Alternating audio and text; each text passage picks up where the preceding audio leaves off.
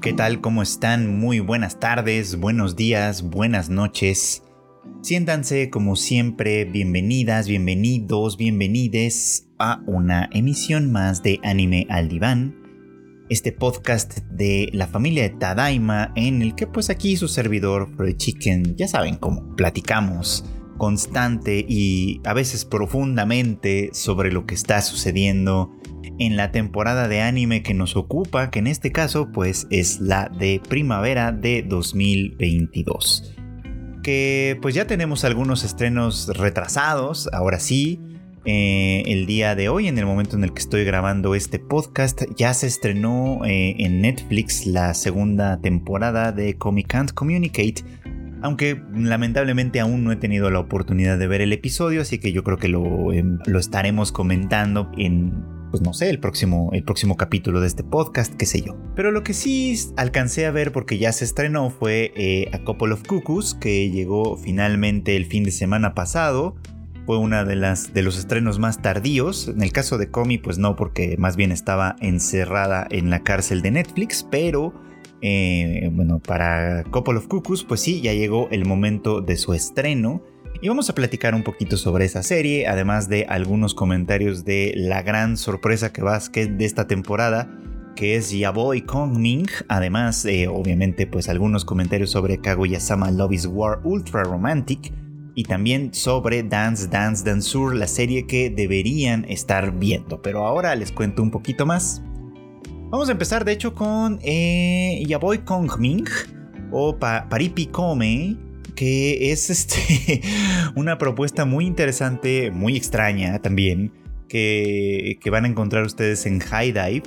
Eh, de pronto es una lástima que terminen allá porque aunque yo tengo el servicio y lo uso con cierta regularidad, pues sí sé que mucha gente no lo tiene y no lo usa además o no lo piensa usar ni tener no tanto por la ausencia de calidad en, las series que hay por ahí, ¿no? Son pocas, pero a menudo son buenas, sino más bien porque pues High Dive tiene esta desventaja de que es que pues muy rara vez les ponen subtítulos en español, ya ni hablemos de doblaje. Entonces, aunque sí está disponible en este lado del mundo, pues la verdad es que pues no sé, si veo como mucha gente puede tener resistencias por lo menos para entrarle a esta pues a esta plataforma, ¿no? Pero bueno, pues esta temporada se hicieron con esta increíble serie que yo no había, yo no tenía en el radar realmente, ¿no? O sea, eh, si no he hablado de ella en todo lo que va de la temporada es porque hasta este fin de semana en realidad yo no le había visto. Eh, pero pues algunos comentarios ahí en el servidor de, Tadaima MX en Discord. Eh, si no saben qué es eso, súmense por favor. Ahí, ahí pregúntenme y yo les digo por dónde. Pero pues ahí de alguna manera me hicieron algunos comentarios así como de, oye mira, esta está buena, podría llegar a interesarte, etc. Y la verdad es que un saludo a la banda de Discord que me escucha, pero porque ya me conocen bien y creo que de alguna forma saben más o menos qué cosas pueden gustarme y tuvieron toda la razón. Eh, Paripi Come o, o Yaboy Kongming, como su título en internacional sería, es una cosa bien interesante. Les voy a contar de qué va muy rápidamente, ¿no? Eh, Kongming es un. Era, o fue, lo pueden, lo pueden googlear, lo pueden encontrar en Wikipedia. Fue un estratega militar muy famoso de la antigua China, eh, en un periodo muy específico que fue la Guerra de los Tres Reinos. Yo personalmente no estoy tan familiarizado con la historia general de China como si lo estoy con la de Japón, pero, eh, pero bueno, pues obviamente hay muchísimas cosas que tienen influencia de una y de otra, ¿no? La cosa es que pues este, eh, pues sí, este, este militar, este estratega militar fue muy famoso por sus hazañas eh, en aquella, pues sí, en aquella guerra básicamente, ¿no? Bueno, pues este es nuestro personaje principal. Eh, Kong Ming, en su lecho de muerte, desea de alguna manera que si la, que si la, que si reencarna, como es una creencia común en muchos países de Oriente, que si llega a reencarnar que sea en un sitio donde no tenga que enfrentar una guerra, por supuesto, ¿no? en un sitio donde haya paz. Y más rápido que deprisa, después de inmediatamente fallecer, Kong Ming, pues no podríamos decir que reencarna como tal, sino que más bien rejuvenece y aparece en, el, en, un futuro muy distante que es básicamente la noche de Halloween en Shibuya, en Tokio, Eh, que bueno, pues si ustedes conocen un poquito como la idea, en, justamente en esta zona de, la ciudad de Tokio, en una zona muy orientada a la vida juvenil y tal, eh, se desarrolla pues todos los, los días de, bueno, los fines de semana de Halloween, una fiesta, pues un tontito, un, poquito como mm, eh, espontánea quizá, pues no espontánea del todo, porque ya todo el mundo sabe que va a suceder, pero pues la gente se presenta disfrazada, eh, pues están ahí echando mucho, mucho desmadre, etcétera, entonces la pasan muy bien, ¿no? El caso es que pues Kongming aparece ahí en, el, en, en, este lugar y pues inmediatamente los que lo reconocen, gente que por supuesto tiene muy clara la historia general de China, reconocen el, el atuendo el, aspecto, pues, y dicen, ah, claro, este, este cuate está disfrazado de un personaje histórico, vente, vamos a beber, ¿no? y así es como él se encuentra creyendo que está en el infierno que merece por haber dedicado su vida a la guerra eh, pues está en este lugar pues bebiendo cosas que él cree diabólicas, la música estruendosísima que él de alguna manera no entiende pero que cree que forma parte de las torturas del infierno, en fin, un, setting muy muy interesante. Y en, ese, y en ese proceso escucha cantar a Eiko, una chica que trabaja pues en un, en un pequeño antro de Shibuya y que bueno, en realidad ella es mesera, cantinera, algo así, pero pues de pronto eh, le gusta cantar, por supuesto, lo hace bastante bien, se sube al escenario y canta y, y, Kong Ming queda prendado, digamos, como de su talento, de su voz, de, ella en, primera instancia, ¿no? Eh, no como con un enamoramiento como tal, sino que más bien con algo, con un sentimiento que él como estratega militar, como, como parte de un pues sí, de un grupo político, etcétera, un sentimiento que él conoce mucho mejor que el del amor, estoy seguro, que es el de la lealtad. Entonces queda tan, tan prendado de la voz de Eiko que decide eh, ofrecerle de alguna manera su lealtad. Esto no sucede inmediatamente, ¿no? O sea, de hecho eh, es muy interesante porque el primer encuentro que tienen ellos dos es ella bajando del escenario después de haber cantado, sintiéndose un poco frustrada porque pues no es como que le fuera mal, pero es un hecho que, la gente está ahí pues fiesteando más bien y no precisamente prestándole atención a la música hasta que pues él se le acerca eh, y, le, dice esto, ¿no? Que, su canción le llegó a, a su corazón, ¿no? Pues bueno, al menos una persona estuvo ahí escuchando. Luego, pues eh, al día siguiente, eh, en la madrugada más bien, ella sale de, su trabajo y lo ve a él tirado en la calle sin, sin entender muy bien qué onda y se lo lleva pues para su casa, ¿no? Eh, sin comprarle en realidad la historia de que él es el legendario estratega chino, esto, pues ella eh, simplemente cree que es un loquito, y, pero un loquito simpático, un loquito que, que, pues por, por, un lado se ha convertido un poquito como en su fan y ella decide pues ayudarle, ¿no? Entonces eh, trata de conseguirle un trabajo en el mismo lugar donde ella trabaja.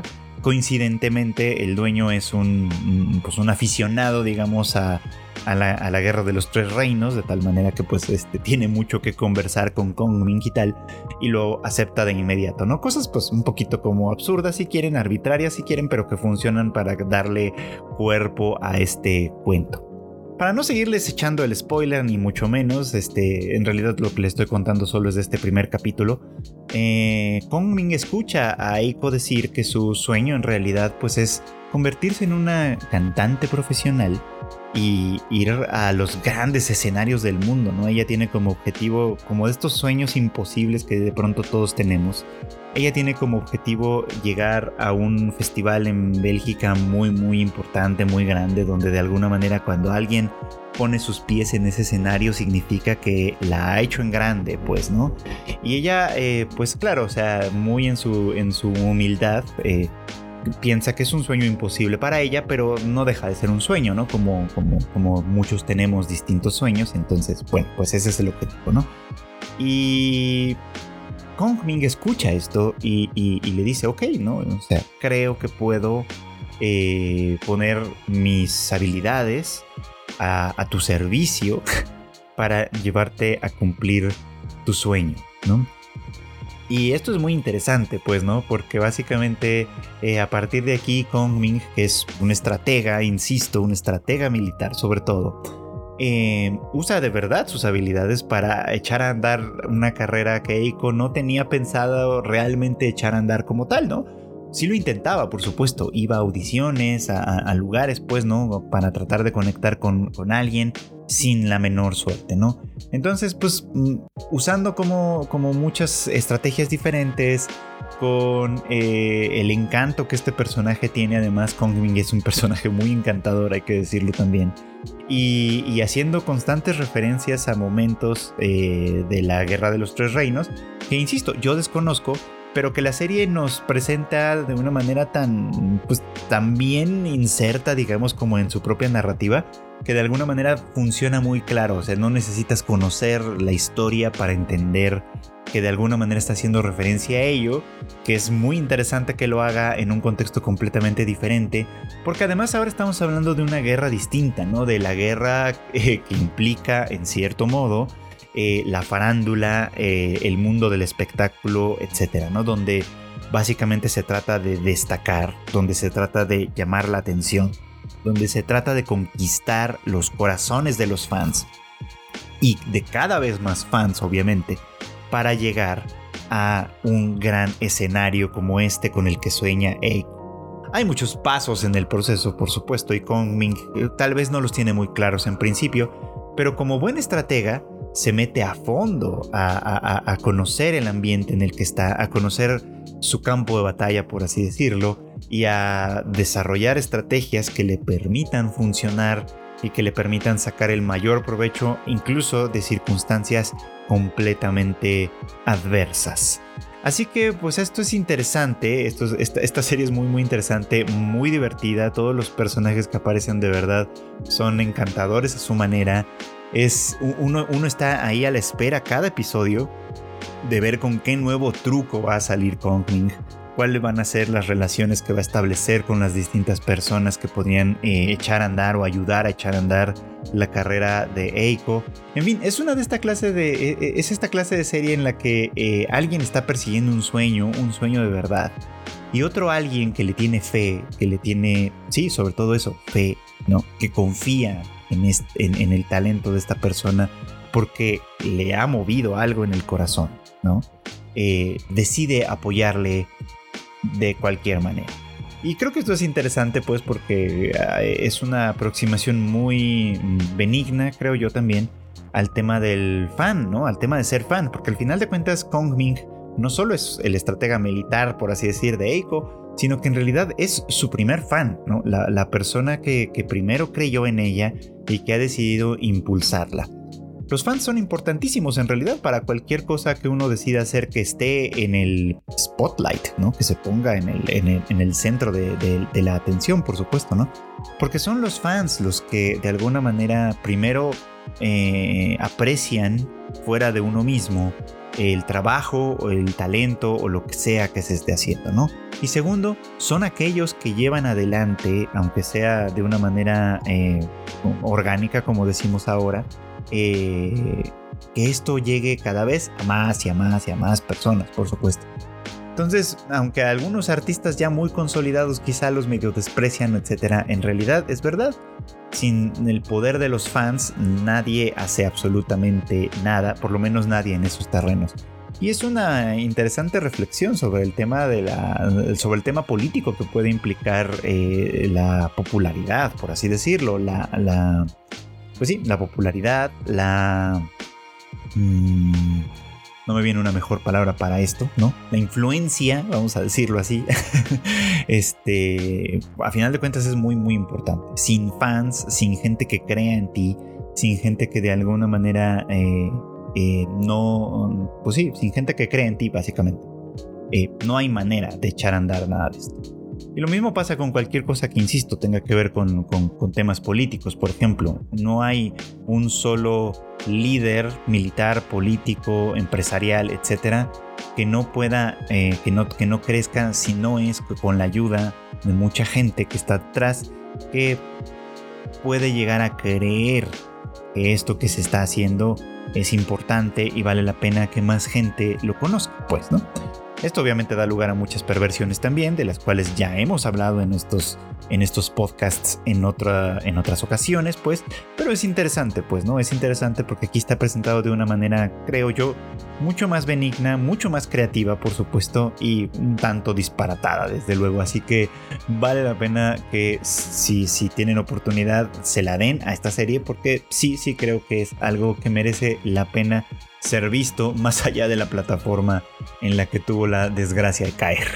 Y siguiendo adelante con, eh, pues con los estrenos, eh, ya finalmente llegó la adaptación animada de A Couple of Cuckoos, eh, una de las series creo más esperadas de la temporada. Al menos se hizo esperar. Tal vez no es la más popular o no va a ser la más popular, pero es verdad que se hizo esperar. Y que pues es en general una comedia romántica. Mm, creo yo que con un tema bastante común que ya hemos visto en otras ocasiones, por ejemplo en Nisekoi hace ya algunos años, pero que eh, pues a lo mejor su virtud va a estar principalmente en la ejecución, no sé, ya veremos, ya veremos. Tiene mucho camino por delante porque aparentemente va a tener 24 episodios esta adaptación animada, así que pues vamos a ver hasta dónde, hasta dónde nos conduce. Pero bueno, esta es la historia de un par de chicos, Nagi y Erika, quienes eh, pues fueron cambiados al nacer. ya saben, estas cosas casi no pasan, ¿verdad? Entonces cuando pasan dan lugar a, que se generen comedias románticas como esta, por supuesto. En la que, bueno, insisto, ellos fueron cambiados al nacer y crecieron en la familia equivocada, por así decirlo, ¿no? Eh, Nagi terminó pues en un, con una familia eh, en donde tiene una hermana menor, digamos, y sus padres pues son como no son yakuzas como tal, pero parecen un poquito como tendente, tener tendencia a ese, a ese tipo, ¿no? De hecho, ellos dicen, ¿no? Que en sus años juveniles eran más bien del, del tipo de ser como delincuentes, pues delincuentes juveniles, no como lo entendemos aquí, sino más bien como se entiende allá de estas personas que son como disruptivas, ruidosas, eh, que se salen un poco como de la norma, etcétera, ¿no? Bueno, pues ahí es donde crece Nagi en la familia equivocada y Erika, por otro lado, pues este, termina también con una familia más bien adinerada, muy, muy recogida, muy como, pues muy seria aparentemente, pues. Eh, y así crecen, pues básicamente estando eh, cada uno en una familia diferente a la que, le, a la que originalmente le correspondía. En este primer episodio vemos sobre todo eh, el lado de Nagi, que eh, pues él sí se nota mucho la diferencia entre él y la familia con la que creció, porque pues donde ellos son como más bien ruidosos y, así, ¿no? Él es una persona muy, pues muy estudiosa, muy seria, muy formal, como que la serie quiere demostrarnos así eh, de manera un tanto como sutil quizá que los genes importan mucho como para ciertas cosas este, como personalidad, ah, intereses, etcétera, etcétera. Esto no es tan así, pero bueno, que vamos a decirle que así. Vamos a decir que sí funciona así por, mm, para darle eh, chance, digamos, a que esto, a que esto camine, ¿no? Eh, y bueno, pues él, él está así. Y la serie parte desde este momento en el que eh, pues todo el mundo sabe a final de cuentas cuál es la situación. Él sabe que creció en una familia equivocada, sabe que sus padres andan por allá con una persona, con un, con, un hijo diferente, pues, ¿no? Y la cosa es que van a, a conocerse, ¿no? De, porque la idea sí es como que, bueno, pues como no, tal vez no corregir el error como tal, porque pues ya es muy tarde para esto, los dos chicos ya van en segundo de preparatoria, ya crecieron, eh, ya, ya, pasaron muchas cosas, pues, ¿no? Básicamente entre ellos. Entonces, pues en este momento cambiar de familia, pues no es ninguna opción, pero por lo menos conocer a los padres biológicos, conocer a la otra familia, pues puede dar lugar a algo interesante. La cosa es que en el proceso de, él llegar al lugar de reunión se encuentra de manera súbita con una chica llamada Erika que está fingiendo que se va a suicidar, por supuesto, porque ella está en una situación también muy peliaguda, ¿no? Eh, y es que sus padres quieren eh, comprometerla en matrimonio, ¿no? A pesar de que es una chica muy joven, quieren ya comprometerla en matrimonio y ella pues no está de acuerdo porque obviamente porque ella quiere vivir su vida por un lado y por el otro pues no conoce ni de, ni de chiste a la persona con quien la quieren casar. Entonces pues pasan cosas, ¿no? Eh, eh, ella eh, pues de alguna manera le trata de convencer, trata de convencer a Nagi de que se haga pasar por su novio para decirle a sus padres que pues ella en realidad ya tiene una pareja, que, que lo quiere mucho, por supuesto, y que y que pues no por, por eso no puede comprometerse con alguien más, ¿no? Y que pues ella, entiende o sospecha que sus padres van a ser lo suficientemente comprensivos como para respetar esa decisión, lo cual es un poco absurdo si pensamos que en realidad parecen no muy dispuestos a respetar su decisión si ella no tiene novio, en fin, estas cosas que, que hay que pasar como por alto, insisto, respiremos y lo pasamos por alto para que estas cosas funcionen desde luego, ¿no? Eh, total, que bueno, vamos a, vamos a seguir con esto. Eh, Erika y Nagi, entonces, pues él no muy convencido de, hacer esto, porque pues no, no, no quiere participar de ello. Ella de alguna manera lo medio obliga, porque ya saben cosas también del anime. En algún punto se tropiezan y ella alcanza a tomar una foto donde se le ve a él tocándole los pechos. En fin, estas cosas. Eh, la cuestión es que, bueno, pues un poquito chantajeado, pues él dice, ok, va, podemos, puedo, seguirle, eh, seguir tu juego, eh, por lo menos hasta que, hasta que este asunto se te resuelva, ¿no? Y ya. Parece que hay buena química entre ellos, se llevan bien dentro de lo que cabe, entonces al final ella le dice como, al final cuando se despiden, ella le dice, bueno, gracias por ayudarme, voy a borrar el video o la foto, perdón, esta que incriminatoria, y, bueno, pues qué lástima que no sea contigo con quien me van a comprometer, ¿no? Y bueno, pues todo el mundo vio venir esto, creo que todo el mundo vio venir esto. Resulta que eh, Nagi y Erika en realidad son los niños cambiados y que pues básicamente sí, los padres de ambos han decidido, han pensado que sería una buena idea que ellos se casen entre sí de tal forma que todo el mundo acabaría, pues las familias acabarían unidas, ¿no? De, de, una manera muy, muy sólida, porque, pues bueno, básicamente los hijos biológicos terminarían siendo los, la nuera y el yerno respectivamente, entonces, pues... Eh, desde un punto de vista muy enloquecido, esto funciona muy bien, ¿no? Y, bueno, pues hasta ahí creo que, insisto, es como peculiar, interesante y divertida, o por lo menos puede dar lugar a algunos enredos. Eh, eh, recuerda, sí, a, quienes vieron Nisekoi, pues recuerda mucho como al mismo setting que sucedía en aquella, en aquella otra serie. Que ustedes recordarán, pues en esa, eh, nuestro protagonista, no cómo se llamaba, la verdad, estaba enamorado de otra chica. Eh, nunca le había podido confesar sus sentimientos y de pronto se encontró en una circunstancia en la que tenía que fingir que era novio de la otra y bueno pues las cosas se van desarrollando así. Aquí pasa un poco lo mismo porque eh, ya hacia el final del episodio se nos cuenta que Nagi está enamorado en realidad de una chica de su escuela. Eh, él es el segundo lugar en la, pues ahora sí que en la tabla de, de liderazgo en la escuela, por supuesto de calificaciones, y, la chica de la que él está enamorado es el primer lugar. Y ella en algún momento ha dicho que los únicos chicos que podrían interesarle son los que son más inteligentes que ella. Así que pues Nagi está en una, pues, en una carrera por un día superarla y así poder llamar su atención, por supuesto, ¿no? Y la tercera en discordia, digamos, la, bueno, la cuarta para este, para este punto en realidad, va a ser la hermana menor de, de, de, Nagi, la hermana menor adoptiva, es decir, Sachi, que es la hermana biológica de Erika, por supuesto, pero que pues creció con Nagi considerándolo como su hermano mayor y que al enterarse de toda esta circunstancia complicada en la que en realidad él fue cambiado y etcétera, pues parece que va a comenzar a verlo con otros ojos, ¿no? Eh, muy predecible, por supuesto, de estas cosas que ya se vuelven un tanto cansinas en anime o etcétera, pero en fin, cosas que ya estamos acostumbrados a ver desde luego, ¿no?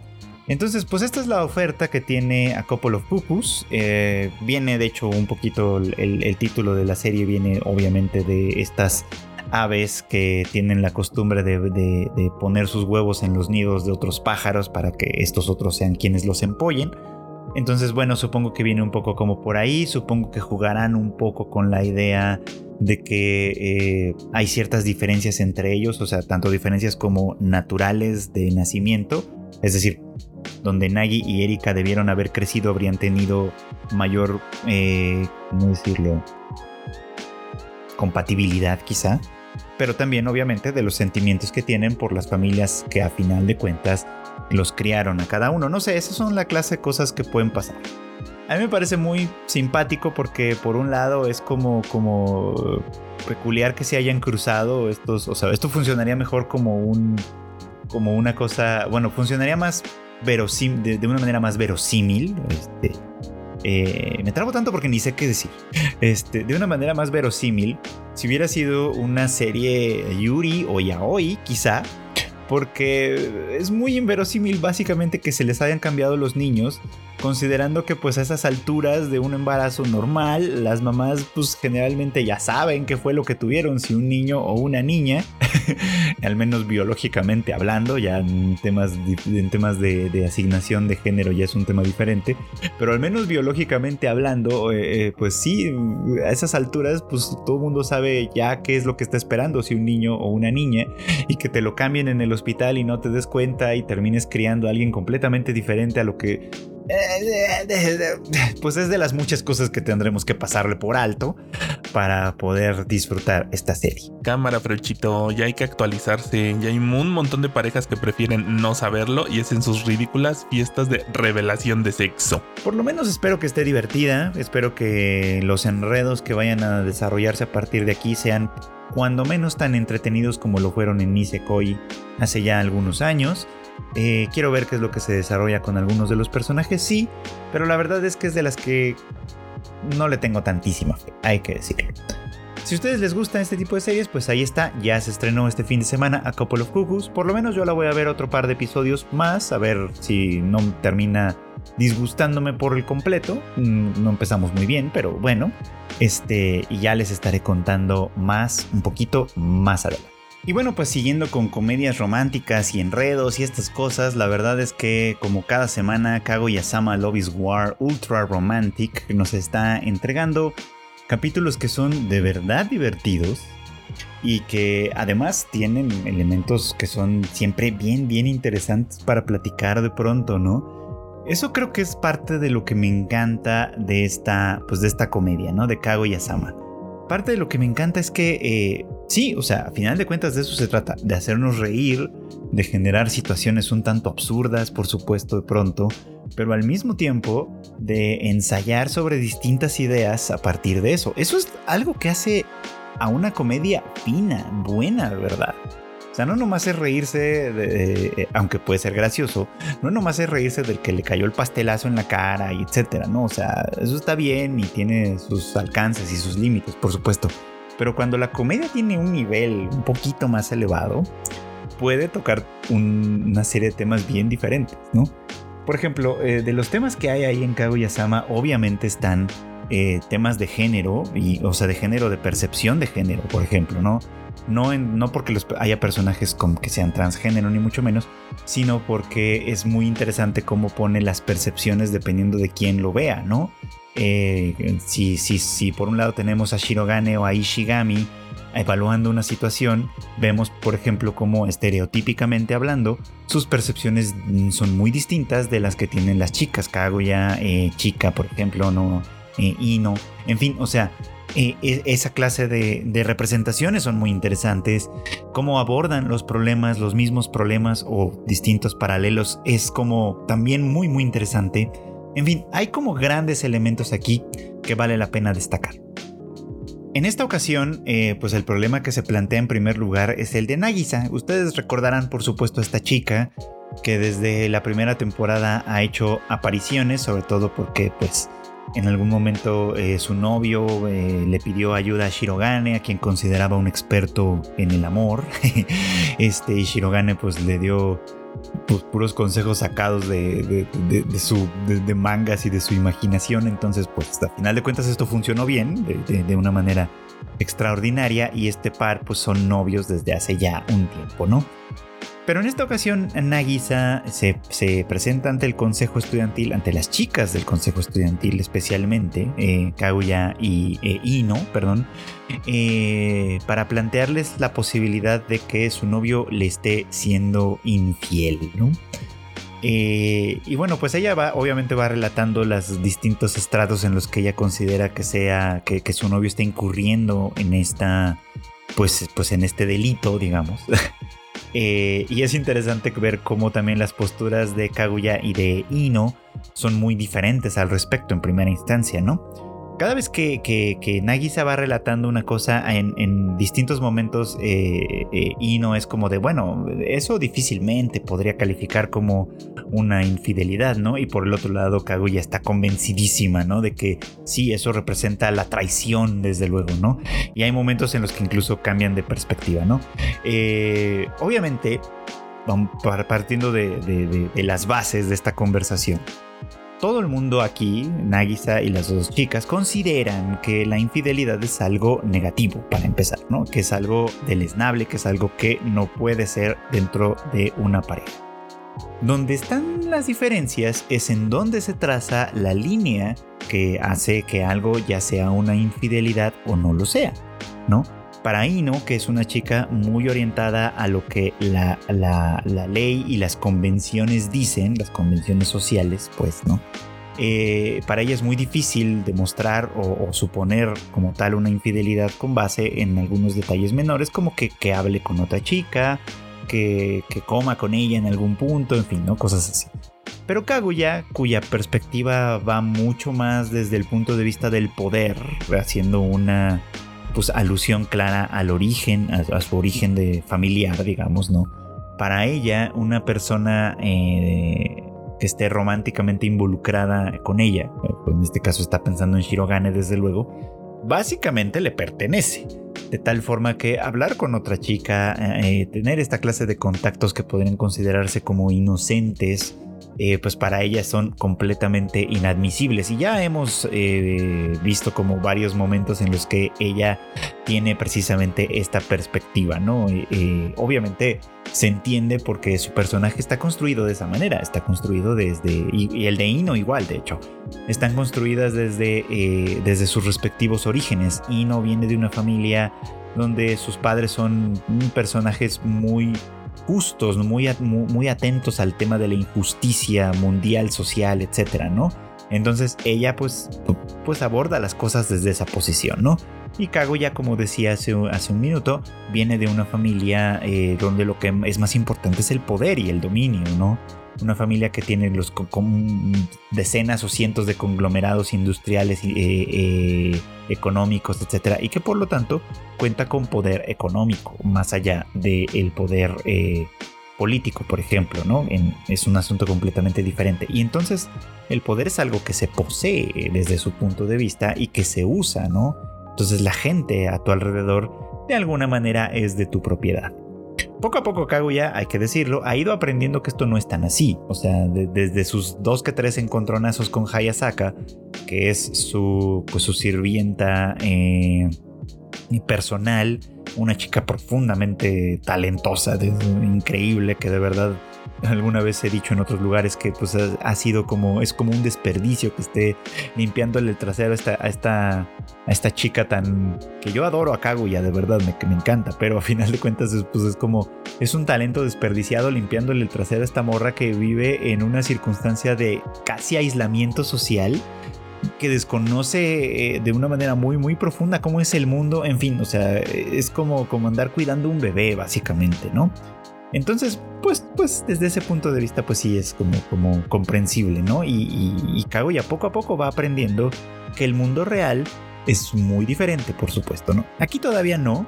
o sea, ya ha tenido sus dos que tres momentos, sus dos que tres encontronazos con esta realidad.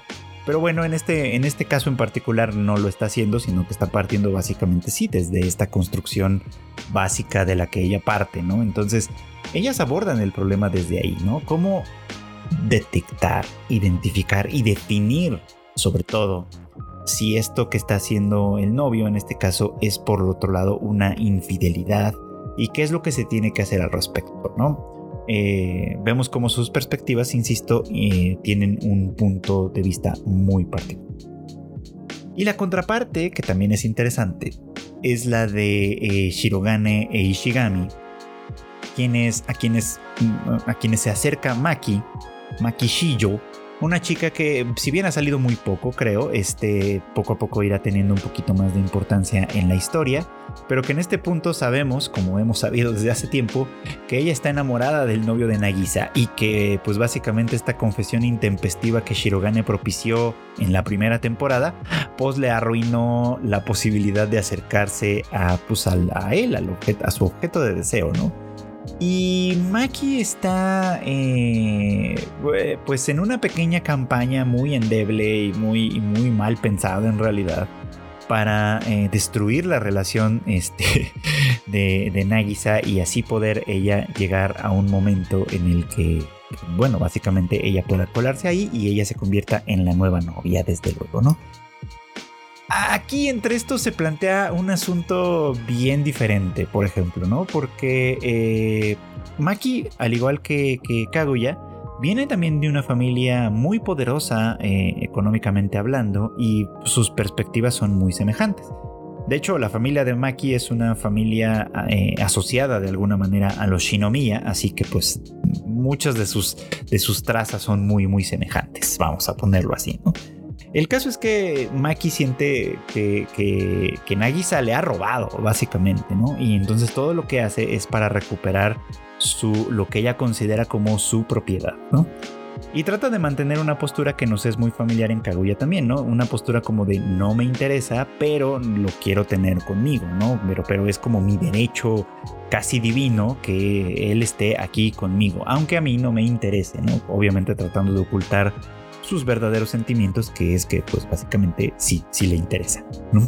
Eh, la cuestión es que eh, en esta otra conversación se plantea un tema bien diferente, que es el tema ahora sí que de la pertenencia, de la propiedad, por así decirlo, pero en el tiempo.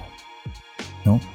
Porque la línea de la infidelidad obviamente implica una temporalidad eh, pues, pues, paralela. Es decir, mientras estoy en una relación, si tengo otra relación, estoy siendo infiel, ¿no? O sea, porque es una cosa como temporal. No podemos llamar infidelidad a algo que sucede en tiempos distintos. O sea, si sucedió después de mi relación o antes de mi relación, no podríamos llamarle infidelidad pero los sentimientos humanos no necesariamente eh, eh, contemplan esta cuestión del tiempo como un diferenciador lo suficientemente importante. Y aquí es donde entra esta otra conversación, ¿no? Porque Shirogane e Ishigami le hablan de pronto a Maki de que, bueno, incluso si ella lograra su objetivo de robarle el novio a Nagisa, pues muchas de estas cosas ya serían diferentes de, alguna forma, ¿no? Cada vez que saliera con él a algún lugar, sobre todo algún lugar que él conociera, ¿no? O que él disfrutara, pues le dicen ellos, ¿no? Él tal vez no evitará o no podrá evitar pensar en que eh, pues salió, estuvo aquí con otra persona, vivió cosas diferentes con otra persona, en fin, esta clase de cosas, ¿no? Poniendo, poniendo más peso, digamos, ¿no? En lo que Maki está sufriendo, porque ahora piensa que incluso sí, si lograra su objetivo, ya sería algo sucio, por así decirlo, ¿no? Porque ya nada sería nuevo y por lo tanto nada de esto sería en este concepto genuino, legítimo o qué sé yo, ¿no? Un problema al que, pues sí, lamentablemente muchas parejas eventualmente se enfrentan, por supuesto, ¿no? Porque eh, si el si la personalidad de un contendiente en tiempo presente eh, es bastante aterradora, pues un ex, ¿no? Eh, también tiene su carga de terror, desde luego, ¿no? Por muy en el pasado que esté, eh, si fue una relación importante o lo que sea, pues de alguna manera se puede llegar a convertir en un fantasma sobre la, sobre pues, la nueva relación como tal, ¿no? Dando cuenta que en realidad pues como, como esta serie ha venido haciendo desde el comienzo todo el tiempo, ¿no? Eh, manteniendo su tesis de que el amor en realidad es mucho más complicado de lo que parece, ¿no? Tiene poco que ver con, con, estas versiones sobresimplificadas y romantizadas de las películas, etcétera, ¿no? Y, el, y lo más interesante es que aquí se nos presenta como una comedia, ¿no? Estos temas que están ahí, que son fuertes, que, con el que creo que cualquier persona que haya tenido alguna experiencia romántica en su vida, eh, o incluso si no la ha tenido simplemente de manera vicaria, que lo haya visto, o lo que sea, puede entender perfectamente, ¿no? Son temas importantes y serios que están ahí eh, plasmados en estas aparentemente inocentes conversaciones. Y digo aparentemente porque obviamente están marcadas por la exageración, por la comicidad, por los enredos, por un montón de cosas así que, que, hacen que la serie sea muy divertida y muy disfrutable, al tiempo que está tocando estos temas que son pues importantes y mucho más profundos de lo que parecen a simple vista. Por eso es que me encanta esta serie, o sea, creo que desde el comienzo eh, y, cada vez más, es decir, con cada temporada que con cada temporada la serie avanza más y más y más en desarrollarse mejor eh, pues básicamente lo logra de una manera espectacular. O sea, muy pocas comedias románticas eh, logran hacer lo que Kago Yasama logra hacer con su planteamiento, con su circunstancia, con sus personajes. En términos generales está tan bien hecha y tan bien pensada que no deja de ser una gran recomendación siempre.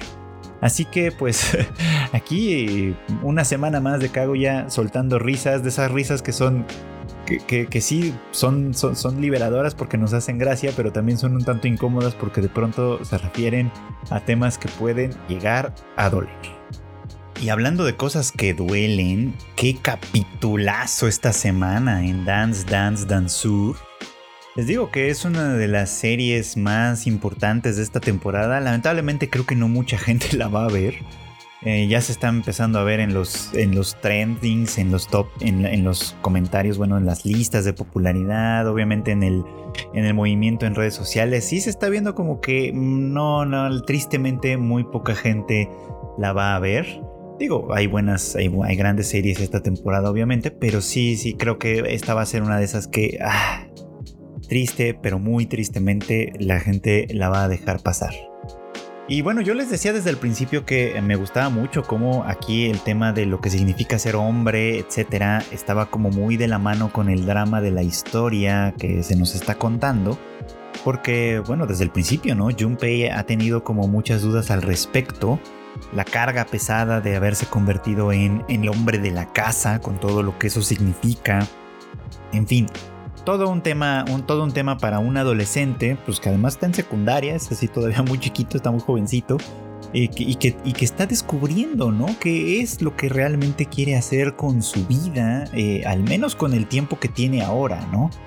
Y hemos visto cómo precisamente como por encajar, como por formar parte de, esta comunidad masculina, varonil, etcétera, pues está en el equipo de soccer, practica artes marciales, eh, de alguna manera, eh, pues hasta le dijo a su amigo Giota que se iba a unir a su banda. En fin, o sea, como esa clase de cosas que son estereotípicamente masculinas.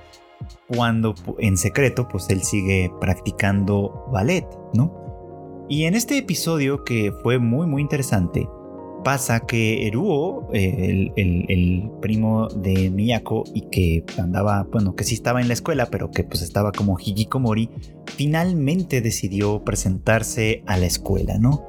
Y obviamente lo primero que piensa Junpei es que le va a delatar, ¿no? Que en algún momento le va a decir a todos los demás que él también está haciendo ballet y con esto su reputación se verá completamente arruinada.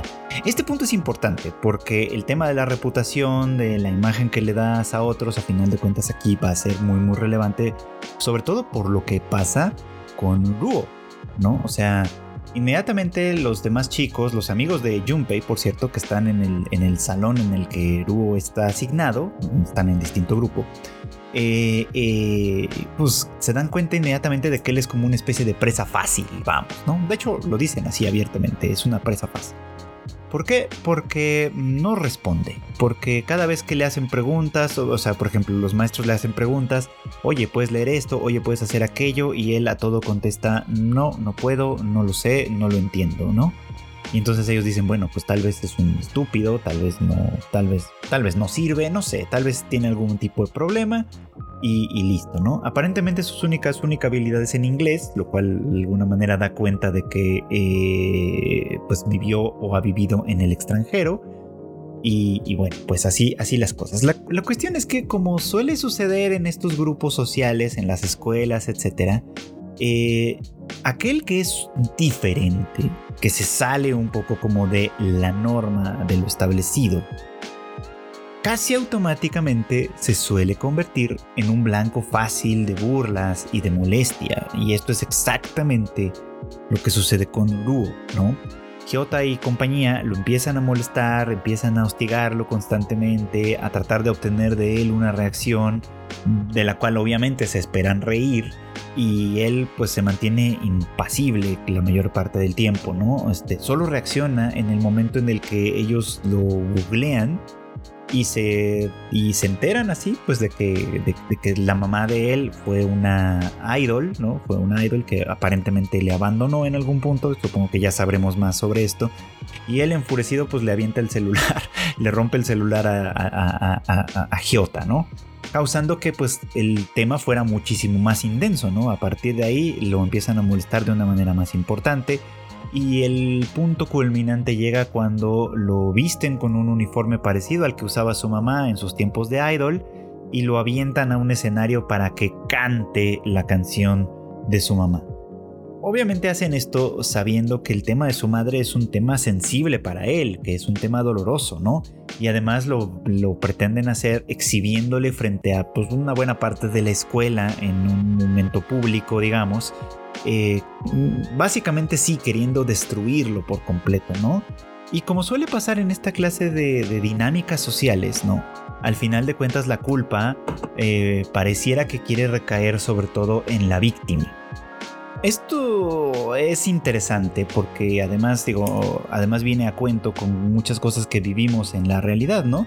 Que cuando pasan cosas malas, a menudo eh, la opinión pública tiende a, querer eh, achacar la culpa y la responsabilidad a, eh, pues a la persona que es víctima de algo en específico, ¿no? Aquí esto no se dice explícitamente, pero creo que sí se muestra cuando precisamente los estudiantes hacen esto, ¿no? Y de alguna manera eh, ellos insisten en seguirle molestando, en seguir, en seguir en seguir funcionando de esta manera, pues, porque al final del día él no se defiende, ¿no? Miyako de hecho se lo dice, eh, Miyako que está molestísima con Junpei en este punto, se lo dice a él directamente, ¿no? Ruo solo tiene el ballet, no tiene nada más. Y entonces si ellos hacen, eh, tratan de destruirlo, a final de cuentas, su único refugio es este, ¿no? es, lo, es lo único que él tiene. Y, y, habrá que ver qué significa esto más adelante, porque creo que va a tener muchas más implicaciones después.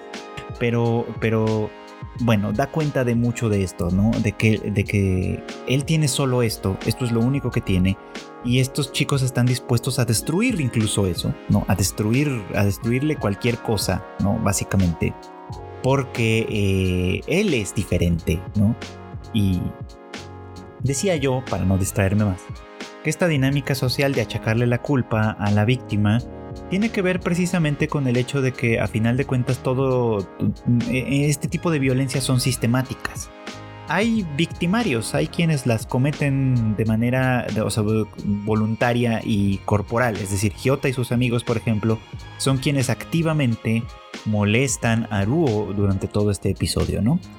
Pero lo hacen gracias a que tienen el soporte de todo lo demás. Por un lado, eh, los demás compañeros que se ríen pasivamente quizá, que, eh, que, no actúan en términos generales aunque no estén de acuerdo, que en fin, que permiten que estas circunstancias pasen, pues, ¿no? Le dan alguna, algún soporte.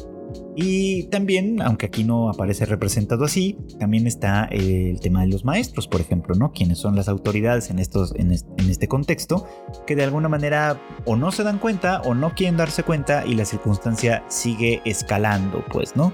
Aquí sí, sí, sí, aparentemente, sobre todo cuando hacen esto de echar a Ruo al escenario, eh, pues los, los regañan, castigan o algo, pero evidentemente no con la suficiente fuerza porque inmediatamente ellos van de vuelta otra vez a molestarlo, le compran unas medias y, dicen te vamos a grabar bailando, etcétera, ¿no? Lo cual de alguna manera pues sí es simplemente ir a destruir lo que él hace. Y es en este punto en el que Junpei parece que llega a un acuerdo consigo mismo, ¿no? Eh, de hecho, él está conmovidísimo en el momento en el que ve a Aruo eh, en el escenario y que, que por toda respuesta ante, ante las miradas atónitas de sus compañeros que están dispuestos a reírse de él, pues él comienza a bailar, ¿no? Y, Miyako pues, inmediatamente corre a darle soporte, el soporte que necesitaba tocando el piano Entonces, aparentemente dándole ahí un poco como de fuerza, como de empuje, ¿no? Y Junpei lo ve y se conmueve porque, porque a Junpei le conmueven estas cosas, básicamente. Él, él, él, él está inclinado hacia el ballet. Y eso le, le, le da la solución que él necesitaba, por lo menos en este punto. Que es que ser varonil, ser un hombre, puede significarlo todo y al mismo tiempo no significar nada, no tiene real, no tiene real correspondencia con ninguna cosa externa. Tiene real correspondencia o puede tenerla simple y llanamente con uno mismo. Ajá. No tiene que responderle a nadie, al que le tiene que responder es a sí mismo. Y entonces decide básicamente esto, ¿no? Para mí, ser hombre es hacer las cosas que yo quiero hacer tanto si me apoyan como si no lo hacen, tanto si se burlan como si no lo hacen. Y entonces él va, interrumpe el momento en el que están a punto de molestar otra vez más a Ruo. Eh, les dice claramente, ¿no? No me agrada a él, pero lo que están haciendo no está bien. Y les voy a decir algo extra, ¿no? Dejo el soccer, no me voy a poder unir a la banda porque voy a dedicarme al ballet. Y esto es algo que he llevado haciendo por mucho tiempo, o por algo, algún tiempo, ¿no? No se lo había dicho a nadie y no me importa si se burlan, ¿no? Y es interesante la respuesta porque de pronto ellos se encuentran desencanchados, ya no saben exactamente cómo reaccionar. No es el ballet lo que causa gracia, evidentemente, ¿no? Porque ahora su amigo, alguien a quien tienen en cierta estima, ¿no? Eh, pues ha decidido seguir ese camino. Y uno de ellos lo dice, ¿no? No lo entiendo, esto es demasiado súbito, bye, ¿no? Y, se van. Y, listo, ¿no? Ahí es donde termina de alguna manera este, este drama muy, muy interesante, ¿no? Porque de hecho, eh, eh, ser hombre y, ser varonil y todo esto que de alguna manera siempre se nos va ahí presentando, eh, es mucho más que, que, que, hacer artes marciales o lo que sea. En realidad tiene más que ver, lo decía yo hace unos minutos, con lo que uno es, ¿no? O sea, tiene, no, no, es algo que uno tenga que darle cuentas a la sociedad o a la gente, es algo que uno tiene que darse cuentas a sí mismo, ¿no? Y Junpei es una persona sensible, lo ha sido siempre, lo ha sido por mucho tiempo, ¿no? Eh, él entiende, por supuesto, la sensibilidad que implica el trabajo que hace Ruo en el ballet. Él entiende todo eso, ¿no? Pues su sensibilidad fue lo que en primer lugar lo acercó al ballet muchos años atrás y esa misma sensibilidad fue lo que lo alejó de él cuando su papá murió y empezó a, sentir la presión de haberse convertido en el hombre de la casa. Y es esta misma sensibilidad que tiene Junpei la que lo vuelve a acercar al ballet ya sea porque tiene cierto interés romántico en Miyako, ya sea porque tiene cierto interés competitivo con Ruo, ya sea incluso porque de alguna manera esto representa algo que Junpei eh, apreciaba y, y aprendió a apreciar muchos años atrás. Todo eso se conjunta, todo eso es ser varonil en el caso específico de Junpei y de aquí para adelante. Creo que esta historia tiene muchísimo más que prometer y que ofrecer. Y bueno, pues esto fue todo por hoy. Muchísimas gracias por acompañarme como cada semana en el anime al diván. Eh, pues ya, este, eh, no quiero despedirme sin antes recordarles que tenemos más, más podcasts en, el, en la familia de Tadaima. Tenemos a Kika en el Shuffle hablándoles de películas, series y demás. Tenemos a Q y a Marmota hablándoles de videojuegos con todas las noticias, los, ranteo, todo lo importante que pasa en ese mundo en el Rage Quit y bueno, obviamente pues aquí en el anime al diván. También tenemos esto, eh, pues nuestro eh, canal de YouTube, de Twitch y de Facebook. En YouTube en específico tenemos ya algunos videitos que estamos compartiendo con recomendaciones, con eh, historias, en fin, con distintas cosas que tenemos ahí para el entretenimiento y deleite de todos ustedes. Muchísimas gracias por apoyar todos los esfuerzos que hacemos. Las noticias, ya saben, más importantes están siempre en tadaima.com.mx, ahí para que las chequen, por supuesto, cuando tengan alguna duda, quién hizo qué, dónde está, cuándo se va a estrenar, ahí lo encuentran todo, por supuesto. Y pues eso, no quiero despedirme sin antes decirles eso, por supuesto, les recomendarles que se unan siempre a nuestro canal de Discord, que se unan a la comunidad, que se sumen a los Tadaima Live que hacemos los miércoles en punto de las 8.30 de la noche en horario de la Ciudad de México, eh, y en fin, pues que básicamente se unan a esta comunidad. Eh, yo me despido deseándoles como siempre que pasen ustedes muy buenos días, buenas tardes o buenas noches.